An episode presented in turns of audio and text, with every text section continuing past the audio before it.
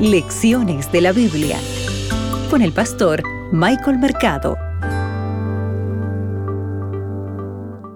Bienvenido a Lecciones de la Biblia. Para hoy martes 24 de enero, las ofrendas y la adoración. Abre tu Biblia que juntos escucharemos la voz de Dios.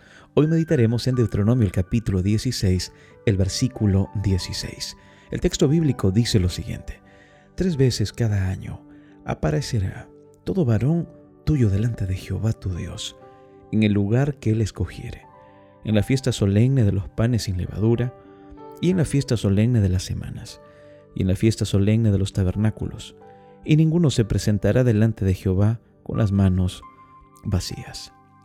Apreciado amigo, ¿qué tiene que ver la ofrenda y la adoración? Mira, eh, tres veces al año los hombres y las familias de Israel debían de presentarse ante el Señor en Jerusalén. Leímos el texto bíblico, y si ninguno se presentará ante el Señor con las manos vacías. En otras palabras, parte de la experiencia de adoración era devolver el diezmo y también entregar las ofrendas. Por ejemplo, en la Pascua, en el Pentecostés y la fiesta de los tabernáculos, los hijos de Dios llevaban sus diezmos y sus ofrendas. Mira, es un poco difícil imaginar que alguien llegara a esas fiestas con las manos vacías. Te pregunto, en algún momento, cuando te invitan a un lugar para homenajear a una persona, puede ser tal vez en un cumpleaños, aniversario, uno no suele llegar con las manos vacías, ¿verdad? ¿Cuánto más cuando tú vas a la casa de Dios? Agradecer en esta expresión de amor lo que Él ha hecho por ti. Para el antiguo Israel, amigo, la entrega de sus diezmos y de sus ofrendas era una parte central de su experiencia de adoración. La adoración verdadera, ¿verdad? No solamente es expresar en palabras, cánticos y oraciones.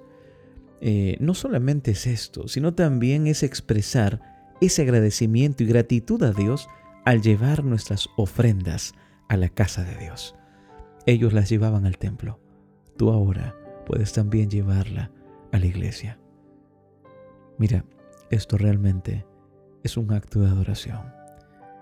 Devolver tu diezmo, devolver, entregar tus ofrendas, es un verdadero acto de adoración. Si tú tienes una Biblia en casa, te invito a que la abras, que estudies todos los días. Ora a Dios. Orar es abrir tu corazón a Dios como a un amigo. Cuéntale a Él tus alegrías, tus sueños, tus dudas, tus miedos, perplejidades, temores. Si estás enfermo, si estás pasando un momento duro, difícil, conversa con Dios, clama que Él te va a responder. Y en la ciudad que te encuentres, yo te invito a que busques una iglesia adventista del séptimo día. Acude a ella y conocerás más de la bendita esperanza que está en Jesús. Mis oraciones son por ti y por tu familia. Que Dios te acompañe. Acabas de escuchar Lecciones de la Biblia con el pastor Michael Mercado.